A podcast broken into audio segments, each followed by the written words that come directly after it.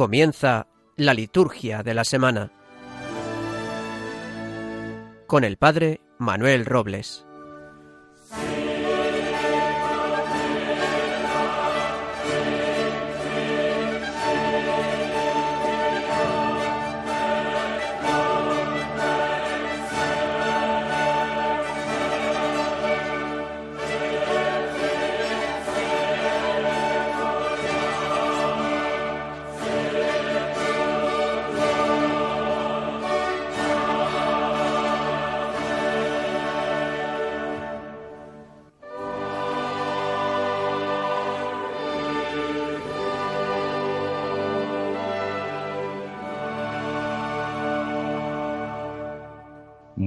Noches, bienvenidos a este nuevo programa de la liturgia de la semana aquí en Radio María, la radio de la Virgen.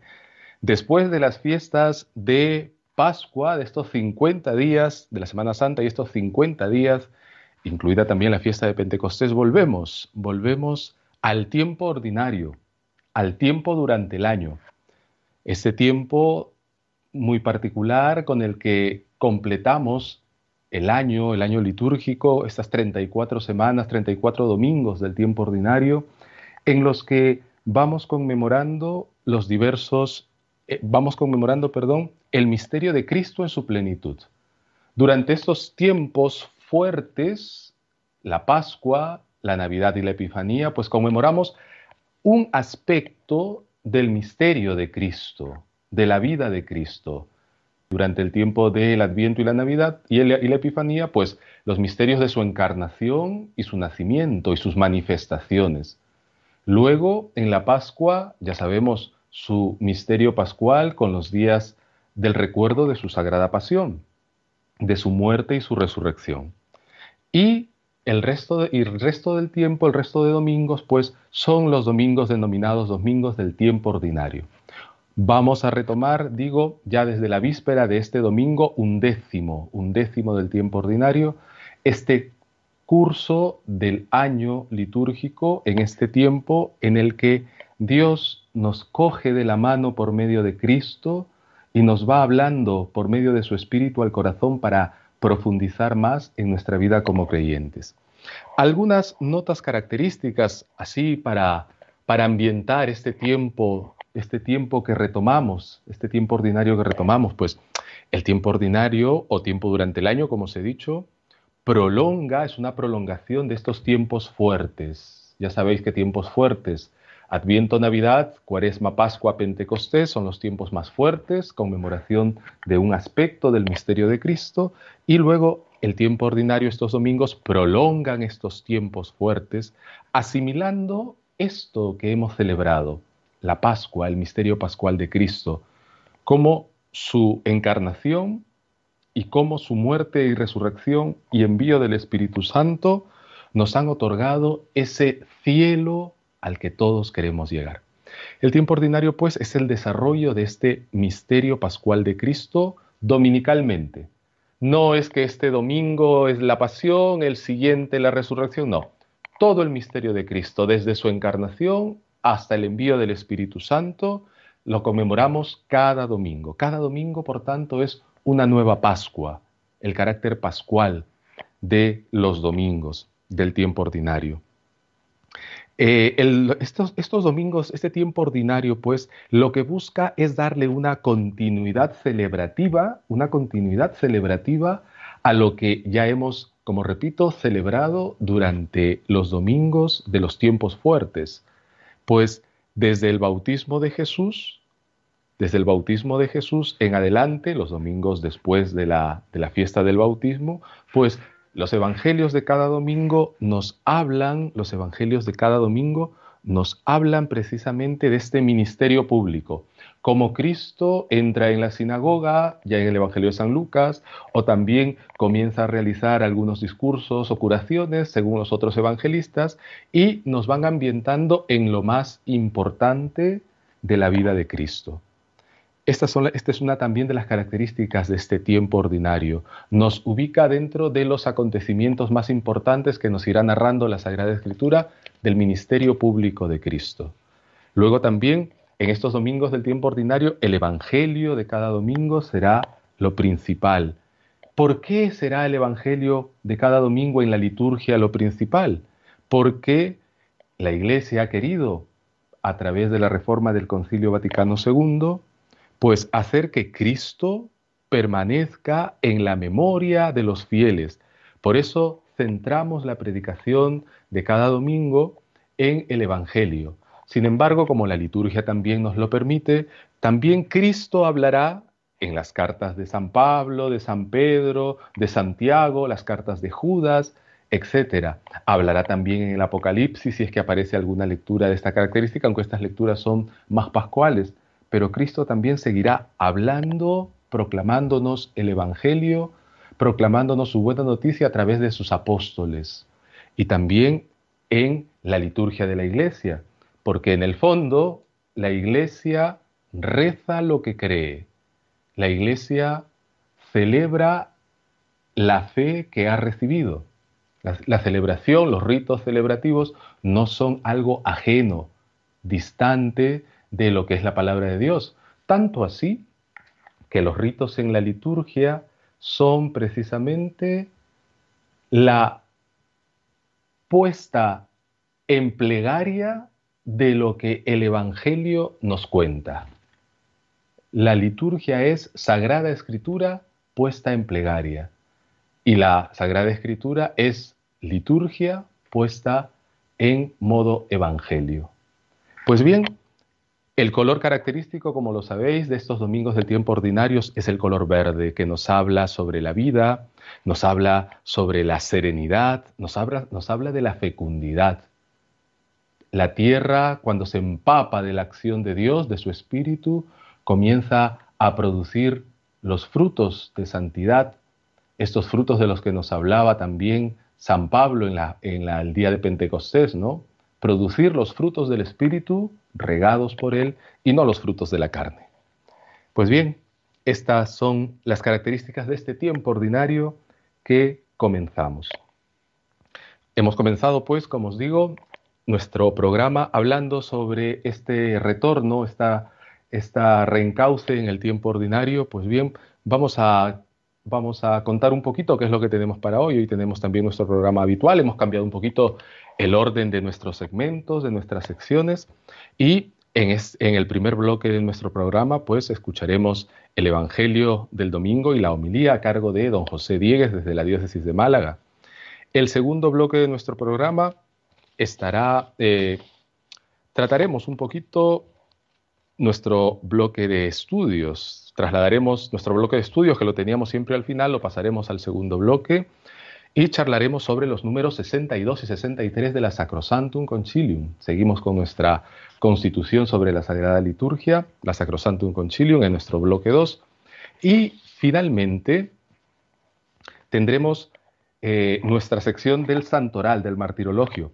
Pero nos ha sucedido algo muy particular, que esta semana, esta semana de, que comenzamos con este domingo, un décimo del tiempo ordinario, 12 de junio en fecha, perdón, 13 de junio en fecha, pues no tenemos conmemoración de santos propiamente. Hay una memoria libre el día hacia el día miércoles y no tenemos santos para conmemorar durante estos días. Son días de feria del tiempo ordinario.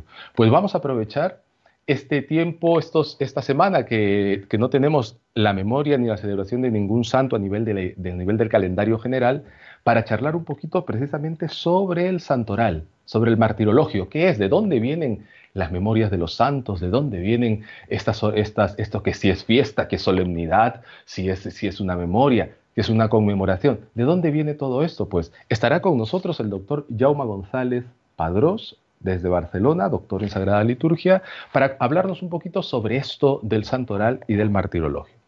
Pues bien, la mesa, como se dice, está servida. Ah, antes de ir a una pausa, quiero alcanzaros eh, un correo electrónico con el que podéis comunicarse, podéis comunicaros, perdón, conmigo, específicamente conmigo, eh, que es el siguiente: liturgia de, de dedo, L de Lugo, S de Segovia, liturgiadls.gmail.com.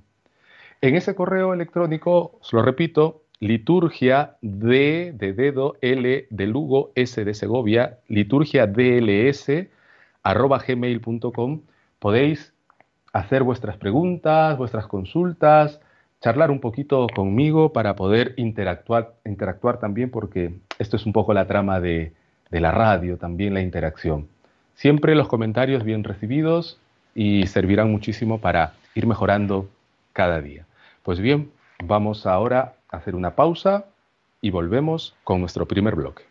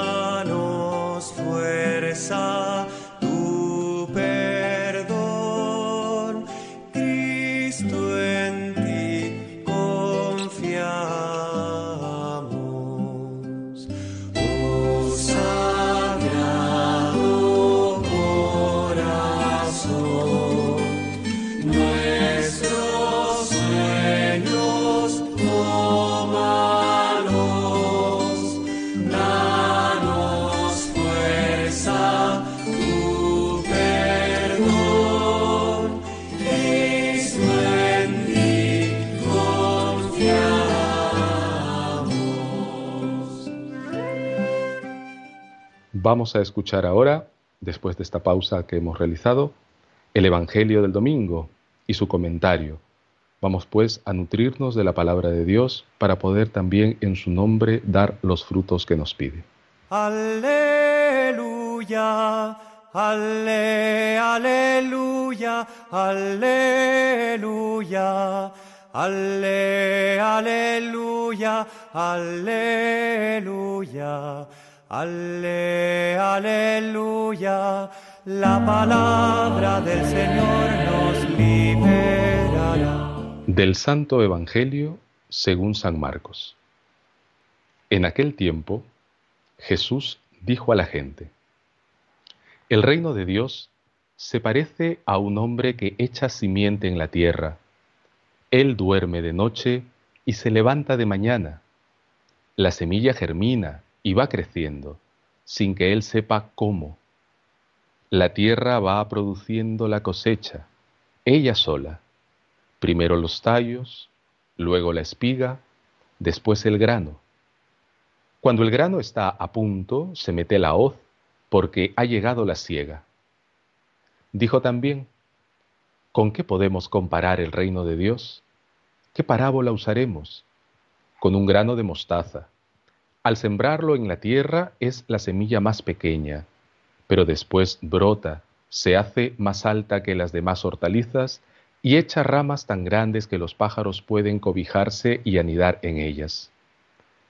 Con muchas parábolas parecidas les exponía la palabra, acomodándose a su entender. Todo se lo exponía en parábolas, pero a sus discípulos se lo explicaba todo en privado. Alleluia, Alleluia, Alleluia.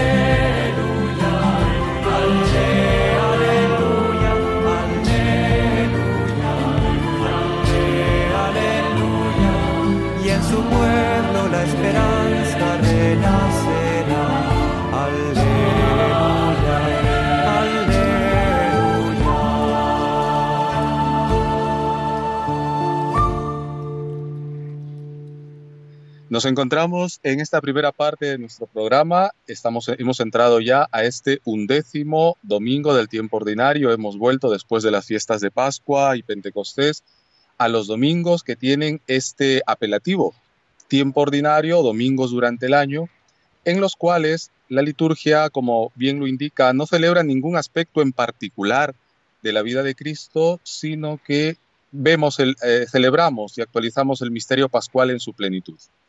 Está con nosotros en esta noche don José Dieguez, sacerdote de la diócesis de Málaga, que precisamente en este mes también celebra 35, su 35 aniversario de ordenación sacerdotal.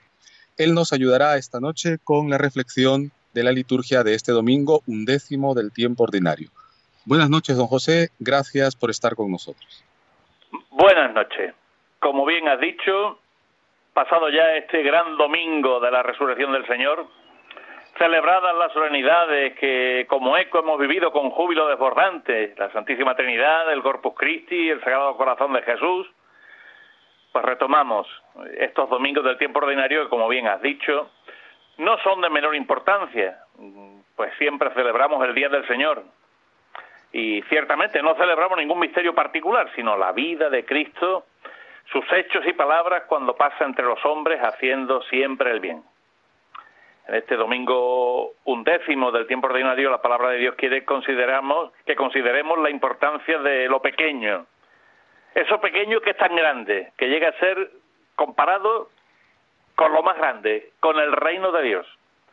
El Señor toma de la naturaleza los ejemplos oportunos para explicarnos el reino de Dios. En la primera lectura de la misa de este domingo, la profecía de Ezequiel nos dice que el Señor humilla los árboles altos y ensalza los árboles humildes, seca los árboles lozanos y hace florecer los árboles secos. Precisamente esto me hace pensar en algunas plantas que, que tengo en el patio de mi casa. Generalmente están bien cuidadas, pero algunas con el tiempo se van secando, otras son víctimas de los insectos, y sin embargo, junto a ellas hay precisamente un tiesto, apenas sin tierra, en el que no se ha sembrado nada, y hace unos días ha aparecido una bella flor. Y ciertamente es el Señor el que siempre da el incremento. Él es el dueño y Señor de todo. De ahí que podamos comprender la maldición que hace en un momento concreto a la higuera porque no le dio fruto. ¿Y cómo hace? Como nos dice esta primera lectura del libro de Ezequiel, de la profecía de Ezequiel, que, hace florecer los árboles secos. Él, que puede hacer todo esto, utiliza este símil refiriéndose al llamado resto de Israel ese pueblo humilde y reducido que vuelve del exilio de Babilonia y lo aplica también en el Evangelio al reino de Dios que Jesús inaugura por medio de la Iglesia. Nos dice el Evangelio que el reino de Dios se parece a un grano de mostaza.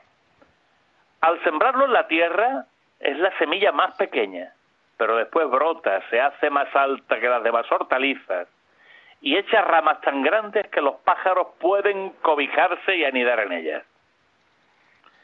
Así ocurre con los primeros discípulos, carentes de conocimiento en cuanto a lo humano, pero que fueron capaces de llevar el Evangelio hasta el finisterre, el extremo del mundo conocido entonces.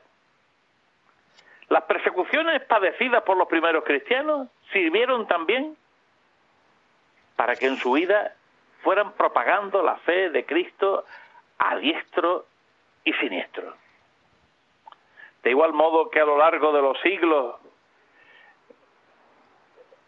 han sobresalido santos como Agustín o Tomás de Aquino, de cuya doctrina todavía bebemos, también han surgido otros, pequeños, humildes, sencillos, como el jovencísimo Carlos Acuti, la esclava Josefina Laquita o nuestro paisano, el limosnero capuchino Fray Leopoldo de Alpandeire, quienes desde su pequeñez y pobreza han llevado y siguen llevando tantas almas a Dios. Así podemos afirmar con San Pablo que Dios eligió la flaqueza del mundo para confundir a los fuertes. Hoy observamos también grandes y graves dificultades para anunciar el Evangelio. Y no nos damos cuenta de que estas dificultades están basadas en que el Señor sigue buscando lo pequeño, lo inútil, lo difícil, para que se vea claramente que la obra es de Él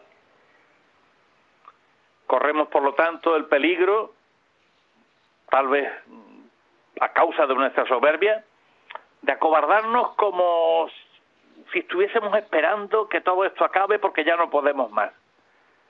Es como si tuviésemos ya preparada la bandera blanca de la rendición en la batalla contra las contrariedades en nuestra tarea apostólica. Sin embargo, no podemos afirmar que estos tiempos sean malos.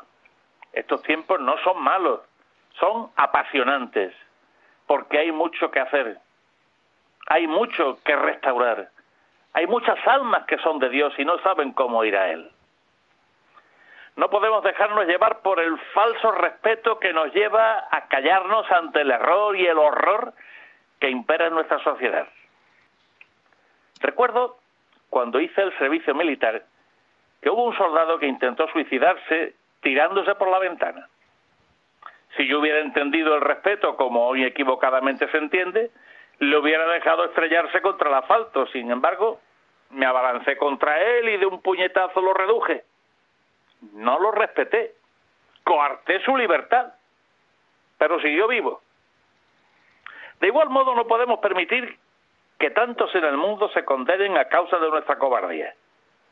Por eso estos tiempos son apasionantes, porque hay mucho que hacer.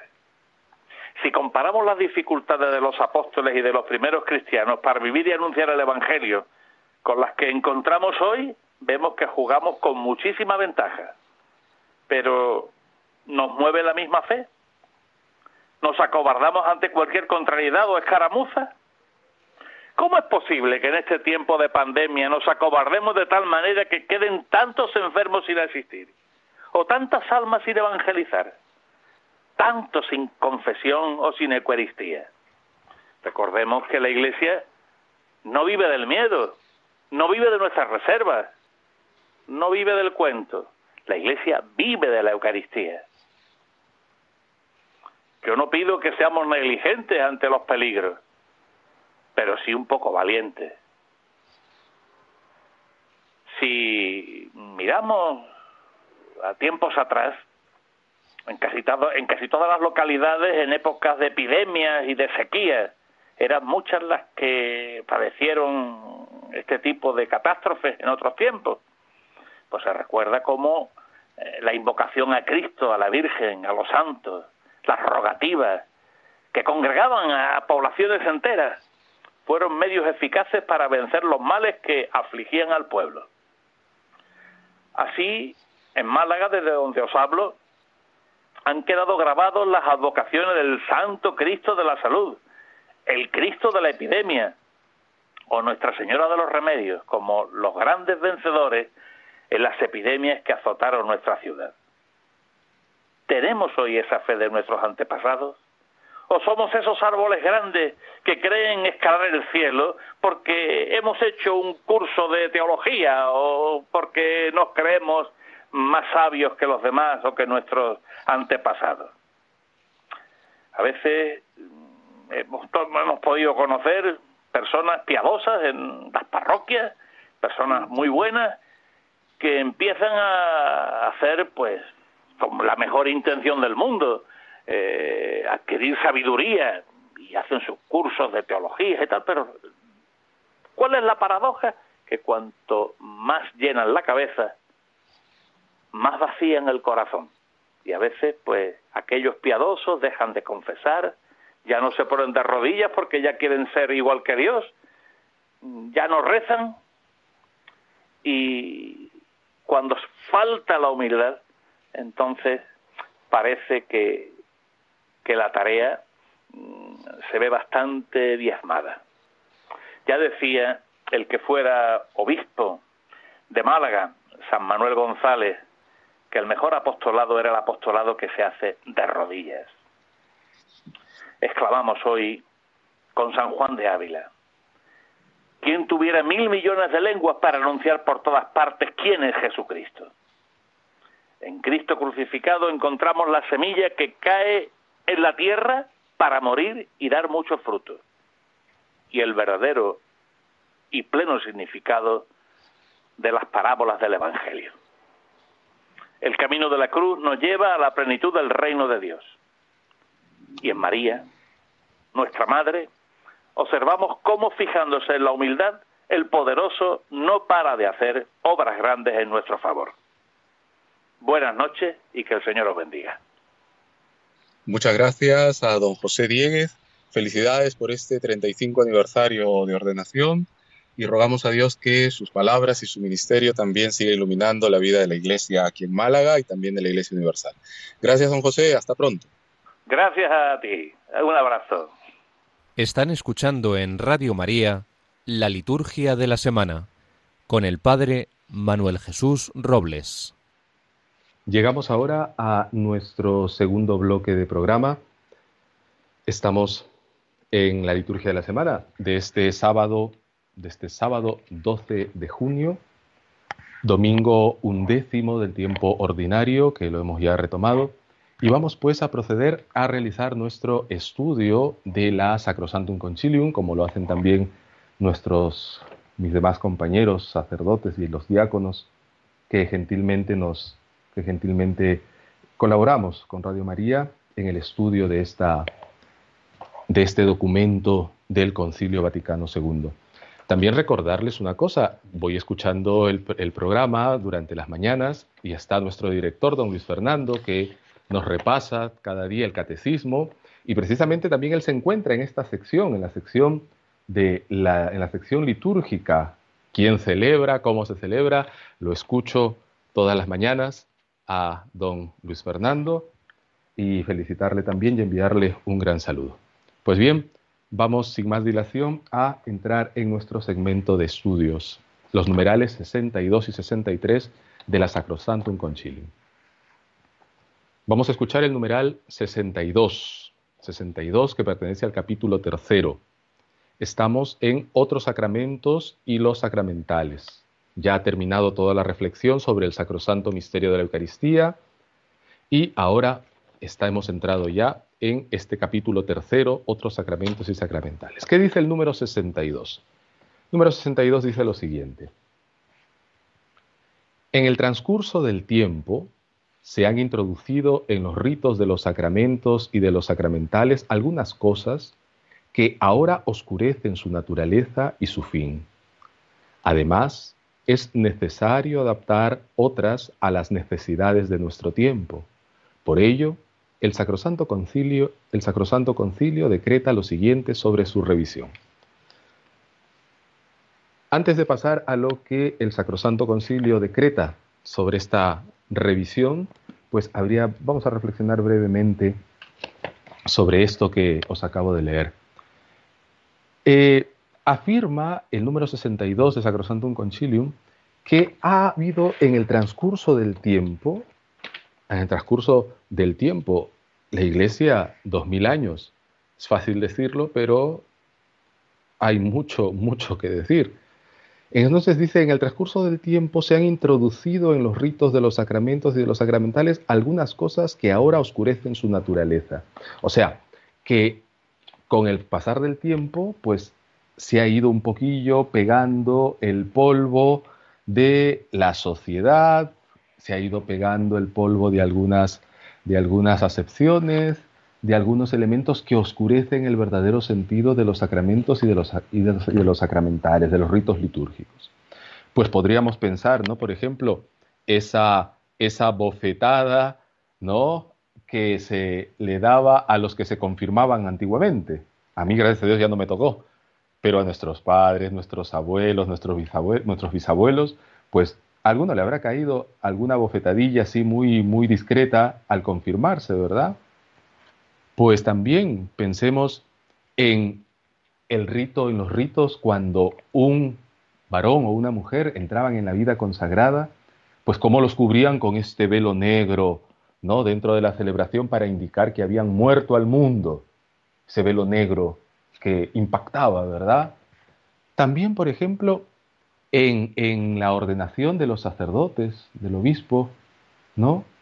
Este ungir las manos, que en el rito anterior era la parte esencial del rito, ¿no? Con, una, una, referencia teológica que venía un poquito de la Edad Media, en que la parte crismada, la parte ungida, era la que, por decirlo de alguna forma, valía. Pues así, con el correr del tiempo, y podríamos enumerar más, con el correr del tiempo se han ido eh, llenando, cogiendo usos que oscurecen el sentido esencial del sacramento y de los sacramentales. Por eso lo que nos pedía el concilio era precisamente, eh, perdón, lo que pedía el concilio era precisamente revisar, revisar esto sin ningún afán de entablar un combate cuerpo a cuerpo contra el concilio de Trento, los concilios anteriores. Pareciese que la única forma en que a veces nos podemos relacionar es peleando, discutiendo. No, se trataba de que los padres conciliares buscaban la pureza, la pureza de esto que Dios nos transmite, la gracia.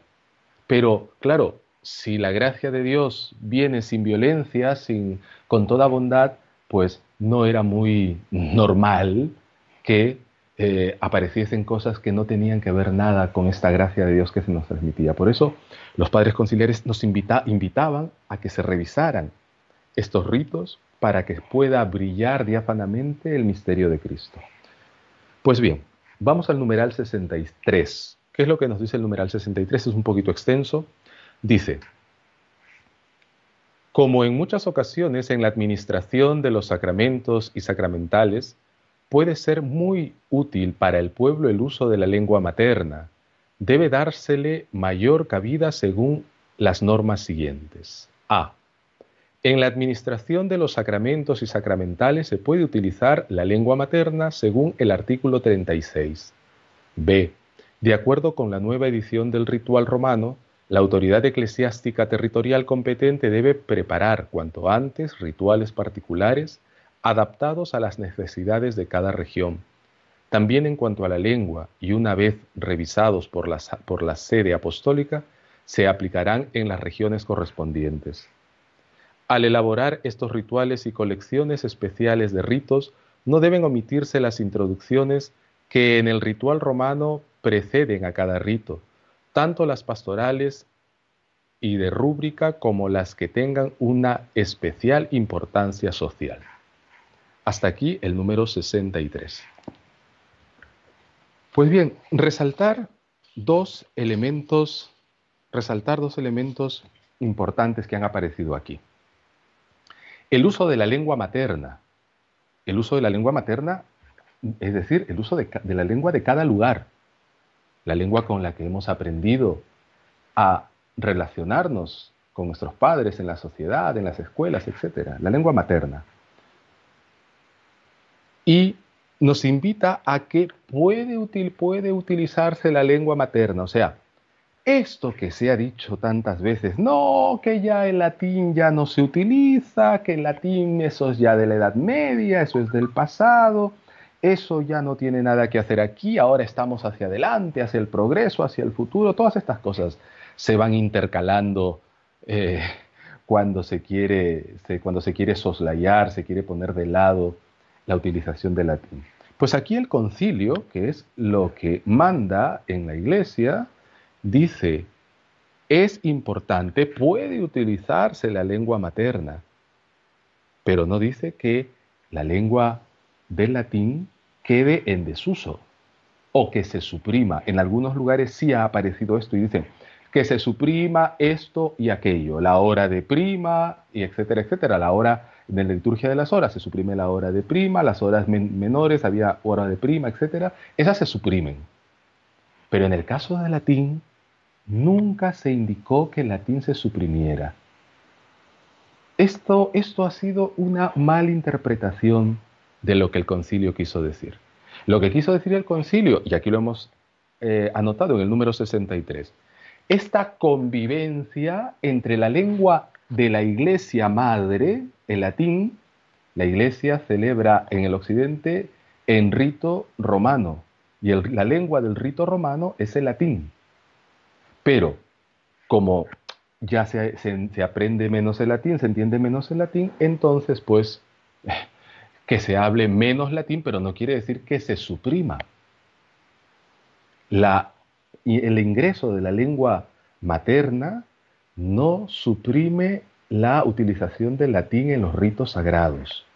Y esto tiene que quedar bastante claro. También se nos ha dicho con respecto a los sacramentos y sacramentales que la utilización de esta lengua materna siempre mirando a las necesidades. Y esto nos hablaba Aníbal, Aníbal ¿no? que fue este gran actuante en, el, Concilio Vaticano II y en el Concilium también, para que eh, en los lugares de misión, para no entrar eh, a, toda pastilla, como decimos en el lenguaje coloquial, pues la, la, inserción de la lengua de la Iglesia Madre, pues vaya, se vaya realizando poco a poco. Pues bien, esto es un poco lo que podemos reflexionar sobre estos dos numerales, ya se nos va un poquito el tiempo, y que, nos quede claro, ¿no? Estas invitaciones del concilio, que no hagamos decir al concilio lo que el concilio no ha querido decir. Pues bien, hasta aquí nuestro bloque de estudio, la Sacrosantum Concilium, los números 62 y 63. Vamos a una pausa y volvemos.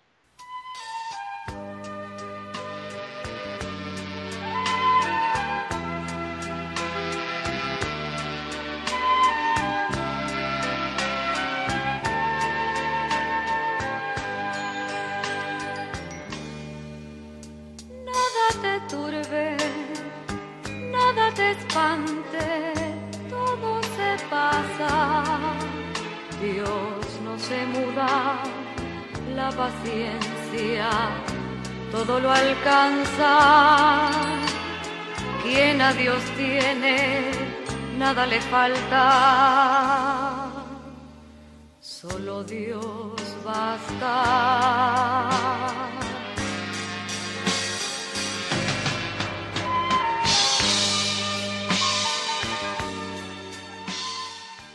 Muy buenas noches, nos encontramos ya en nuestro tercer segmento del programa, el Santoral, el Martirologio de esta semana, de este domingo de esta semana undécima del tiempo ordinario que hemos retomado ya.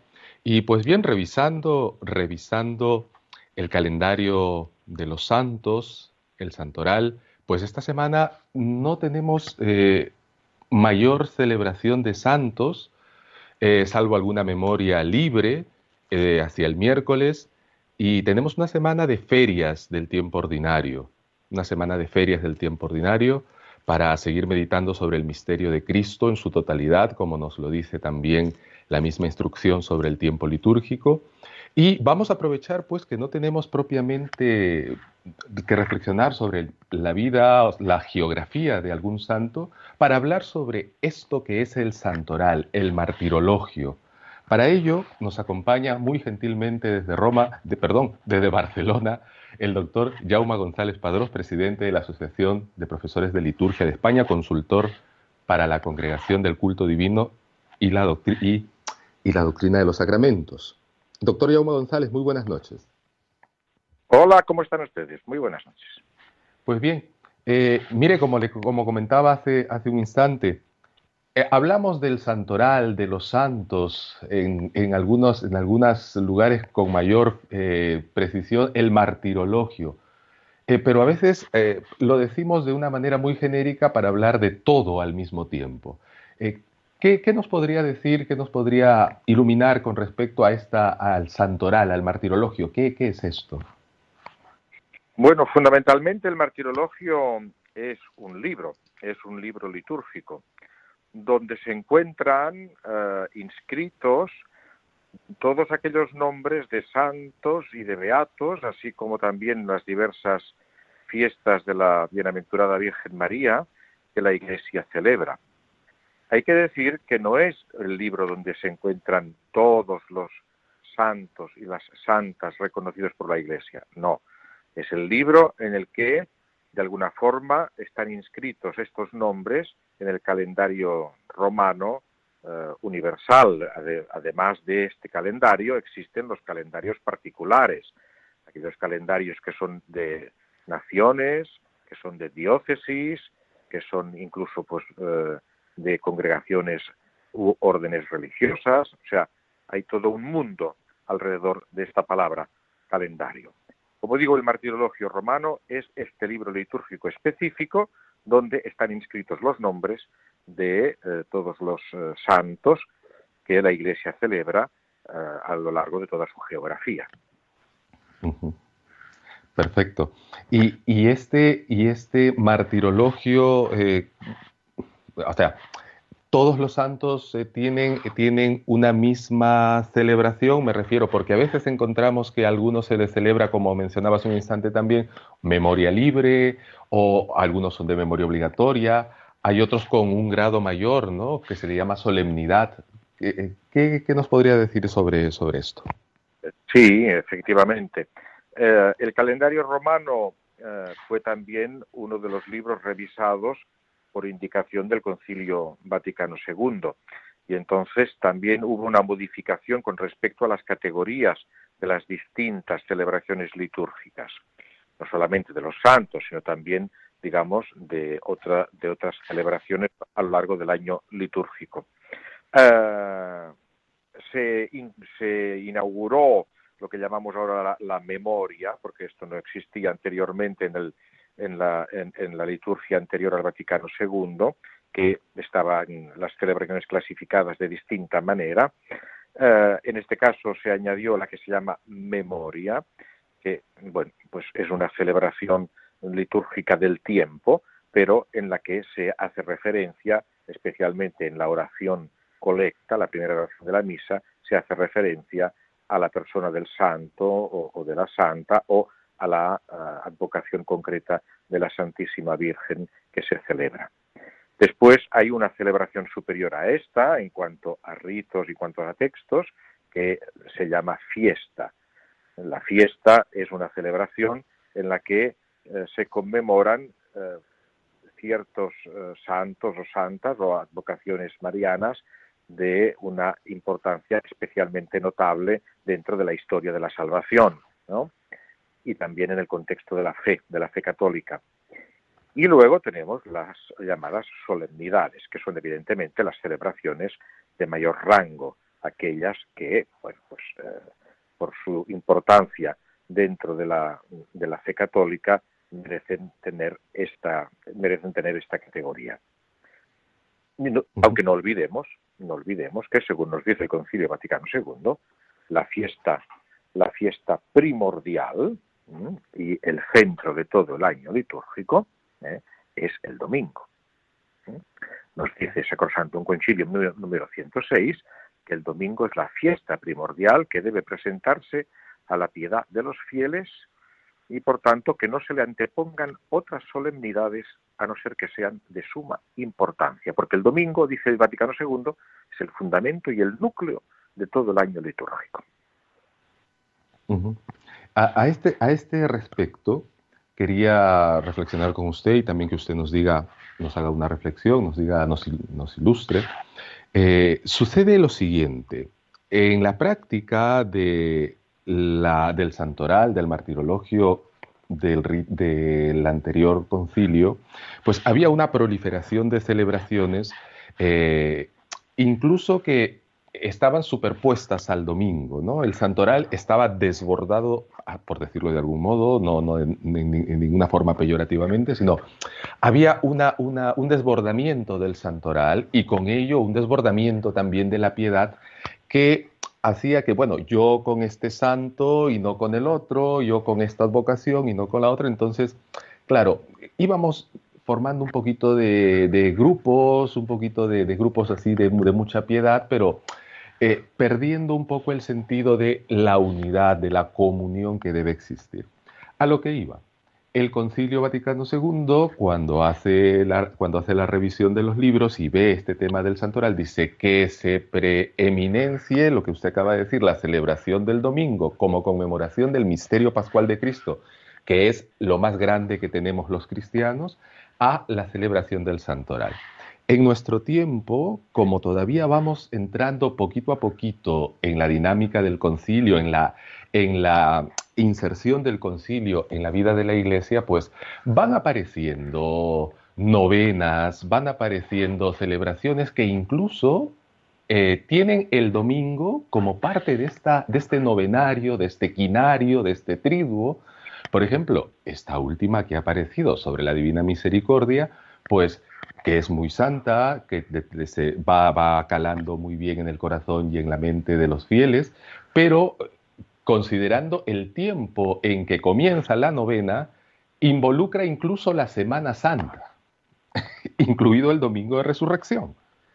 Eh, entonces, ¿cómo podríamos llegar a un sano equilibrio siguiendo lo que los padres conciliares habían querido para, para, esta, para esta reforma? Yo creo que los textos del, Concilio Vaticano II son diáfanos y son textos que nos hablan desde una teología y desde una doctrina eh, muy clara y muy, y muy bien asentada, como no podía ser de otra forma, ¿verdad? Por ejemplo, Sacrosantum Concilium nos dice que al celebrar el tránsito de los santos de este mundo al cielo, la Iglesia proclama el misterio pascual cumplido en ellos. O sea, ¿cuál es el centro? ¿Cuál es el centro de la celebración de la Iglesia? El centro es Cristo.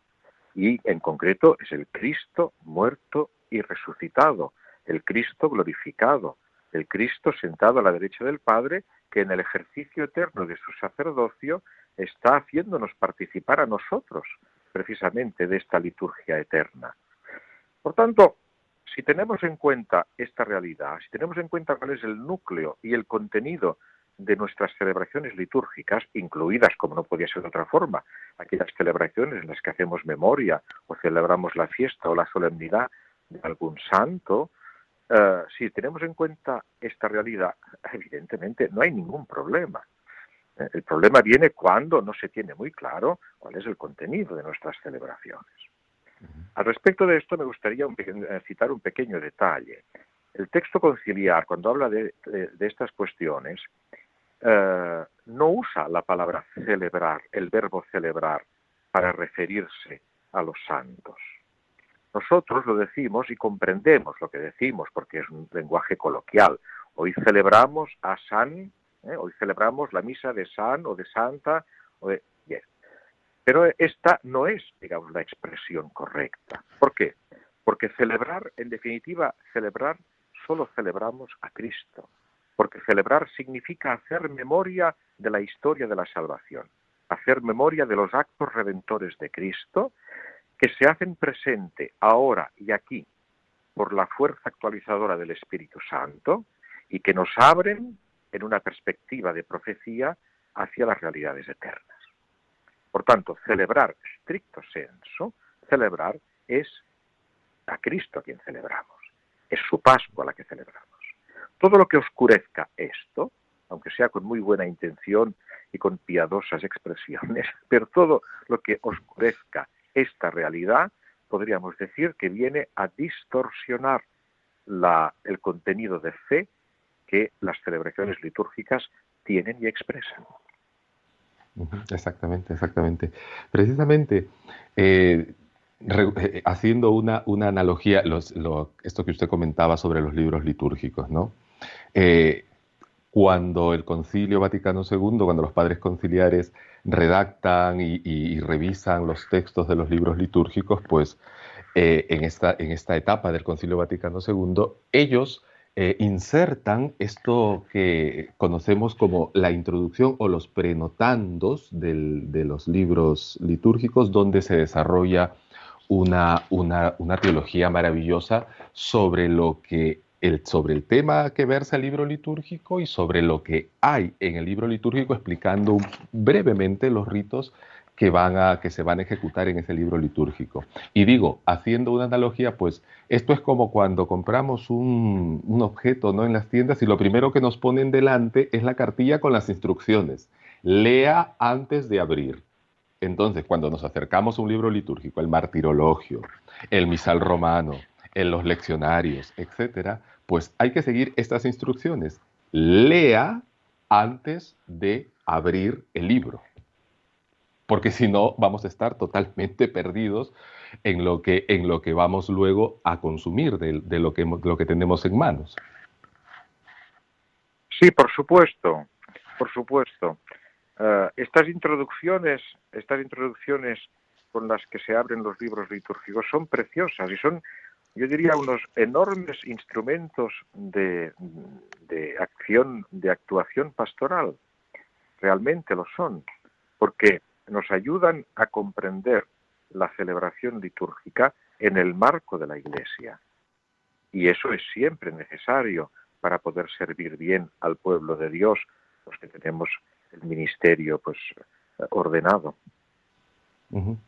Entonces, un poquito para, para redondear, ¿no? Entonces, eh, lo que nos ha dicho el doctor Jauma González esta noche es lo siguiente, que todas las celebraciones de los santos, ya que estamos abordando el tema del martirologio, todas las celebraciones de los santos y también, ante todo, las de la Virgen María, incluida dentro de, de, los santos, los santos que tenemos a los que tenemos devoción, incluidas las celebraciones de los difuntos también, están todas unidas al misterio de Cristo. Lo principal que celebra la Iglesia es el misterio de Cristo, evidentemente en los ritos, en los ritos sagrados, y a esa celebración unimos la intercesión de los santos, de entre todos la bienaventurada Virgen María, los santos a, con, quienes tenemos también nuestra, nuestra devoción personal y particular, y unidos al misterio de Cristo, los santos pueden, pueden brillar con la luz que viene del sol, por decirlo con, alguna, con alguna expresión eh, un poco más, un poco más eh, artística. ¿no? Los santos brillan con la luz que viene del sol, que es Cristo, del sol invicto. Y por eso eh, ninguna celebración de los santos pues, puede desbordarse o, celebrar, o, perdón, o conmemorarse de manera individual o separada de esto. ¿Es correcto lo que podríamos concluir, doctor Llama González? Sí, sí, sí. A mí me parece que esto lo que nos dice es algo tan obvio que los santos son santos precisamente porque Cristo vive en ellos.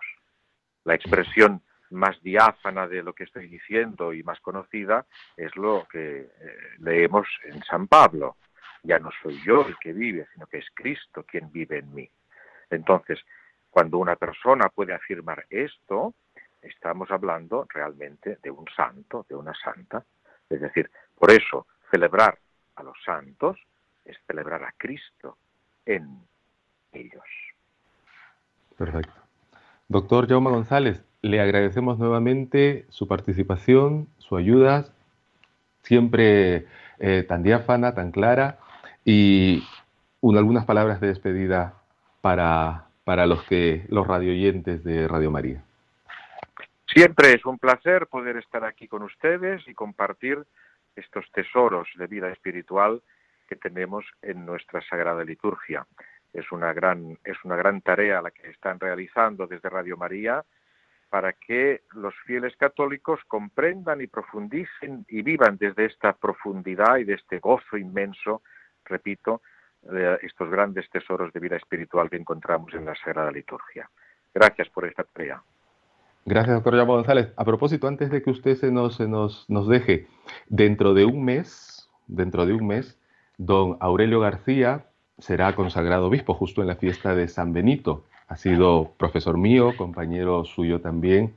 Eh, le enviamos desde aquí un gran abrazo, los mejores enhorabuenas y los mejores parabienes, los mejores deseos de, de un largo episcopado eh, en favor, a favor de la Iglesia y también de este proceso de, ir comunicando los tesoros de la Sagrada Liturgia a toda la Iglesia, a todos los fieles.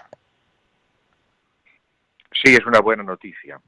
Este nombramiento es una buena noticia porque realmente estamos delante de una persona de, mucha valía y que estamos seguros que mm, su aportación ya era rica ahora, y hasta ahora, ¿eh? ya era rica y ahora a partir de los nuevos los nuevos encargos que, ha recibido y el ministerio episcopal y en fin pues eh, el servicio el servicio a la iglesia que puede prestar a partir de ahora estamos seguros de que será verdaderamente una gran fortuna para todos poderle tener a él en este en esta situación en estos ministerios Enhorabuena para don Aurelio García, para el obispo Aurelio García.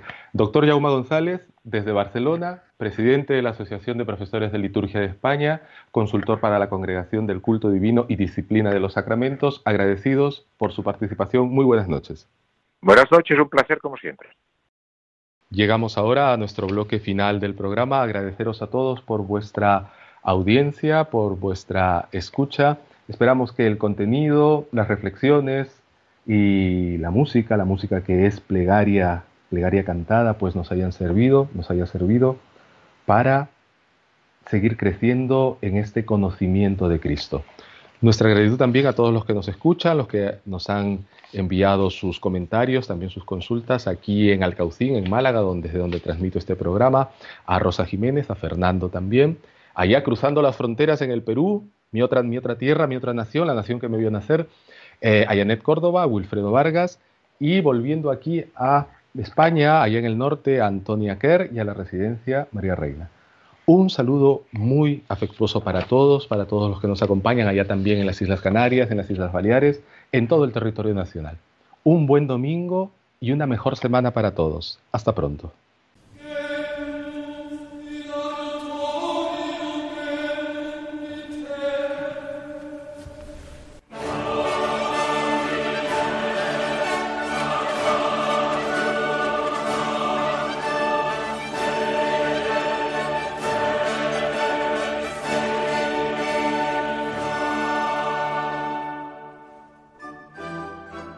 Han escuchado la liturgia de la semana